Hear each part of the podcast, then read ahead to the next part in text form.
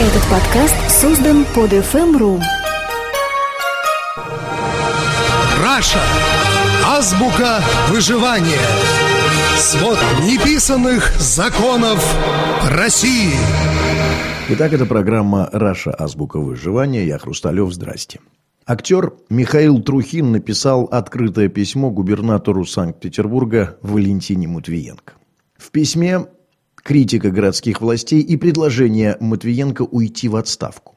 Повод – очередной снежно-сосульковый коллапс, который, по мнению актера, стал причиной гибели двухлетней девочки в Петербурге.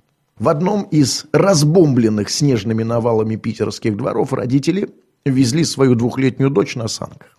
Так как из-за снежных развалин ходить по питерским тротуарам невозможно, они шли по проезжей части, волоча за собой девочку на санках. В этот момент во двор заехал мусоровоз и, двигаясь в направлении родителей с ребенком, стал притормаживать, уступая им дорогу. Родители не стали брать девочку на руки и, оставив ее сидеть на санках, попытались как-то протиснуться мимо мусоровоза.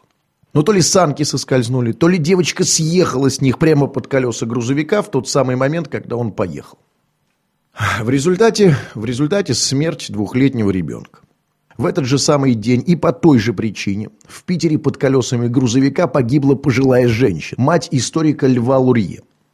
Скажу честно, если бы не Трухин, я бы вообще не узнал об этой новости.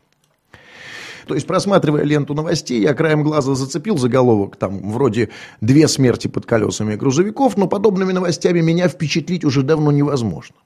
Такие новости давно не сенсация. Поэтому я даже не стал вчитываться в подробности. В очередной раз там кого-то раздавили, ну и что?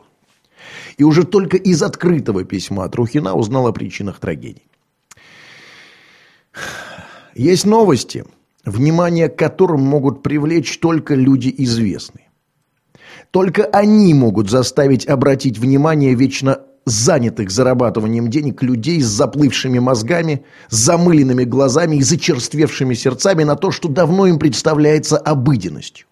Только эти люди, выступая в роли социальных индикаторов, могут попробовать достучаться до умов и сердец, сказав на телевидении или по радио, что смерть ребенка под колесами машины из-за неубранного снега – это ненормально, что убийство в следственных изоляторах бизнесменов ментами – это ненормально что вырубка Химкинского леса не ради скоростной трассы, а ради наживы – это ненормально. Только они порой помогают людям сверить свои ощущения в отношении того, что хорошо, а что плохо. Раньше этой так называемой совестью нации, э, этими людьми, которые обладали правом на моральную санкцию, была интеллигенция. Интеллигенции больше не существует. Теперь на их месте известные, медийные люди. А известные люди в России по своей общественно-политической позиции делятся на три группы. Первое – это так называемые «согласные». Это те счастливчики, чьи убеждения парадоксальным образом совпадают с политикой действующей власти. Любой. Ну, с этими проститутками все понятно. Вторая категория – не согласны. Это группа разношерстная. Здесь и честные смелые либералы, и э, популисты-радикалы, и хитрожопы, использующие несогласие как эффективный пиар. И третья группа, их большинство, это так называемые индифферентные. Это конформисты, принципиально равнодушные, самоустранившиеся снобы с жизненным девизом «ничего изменить нельзя». К числу последних, кстати, относится блаженный Борис Борисович Гременщиков. Этот новый юродивый недавно резко всплыл на поверхность медиа-океана. Давал интервью разным либеральным изданиям, был в программе у Познера на «Эхе Москвы». Суть позиции проста. У меня все хорошо. Бог всегда со мной, не надо ничего менять. Кто я такой, а также кто такие Шевчук и компания, чтобы рассуждать о политике. Те, кого интересует Химкинский лес и прочая общественно-политическая чепуха, просто больные на. Это, кстати, его собственные слова. Хочется спросить, неужели, идя на программу к больному на голову Познеру, и уж тем более на совсем безголовое эхо Москвы, он не догадывался о сути вопросов, об уровне дискуссии и интересов всех этих журналистов? Не догадывался? Тогда вопросик. Кто больной на голову? Знал? Тогда зачем шел? Чтобы сказать, я ничего не знаю, меня все это не интересует, у меня все хорошо? Или чтобы лишний раз посвятить позиции типа «ничего не надо менять»? А позиция, в кавычках, наших отечественных звезд типа «моя хата с краю» – это не меньшее свинство, чем спекуляция на всех общественных проблемах России с целью саморекламы. Одних принципиально интересует все, чтобы быть на инфопике, других принципиально ничего из общественно-политической жизни. Одни будут стараться использовать все для своей выгоды, включая смерть ребенка. Другие принципиально не обратят внимания ни на что. Мы типа не можем ничего изменить. Пусть уж лучше так, или есть еще такая замечательная позиция. Так Богу угодно. У таких людей, как Трухин, явно нет никакой позиции в кавычках. Он до сих пор не был замечен в публичном пространстве как общественный деятель. Человек просто увидел зло и отреагировал.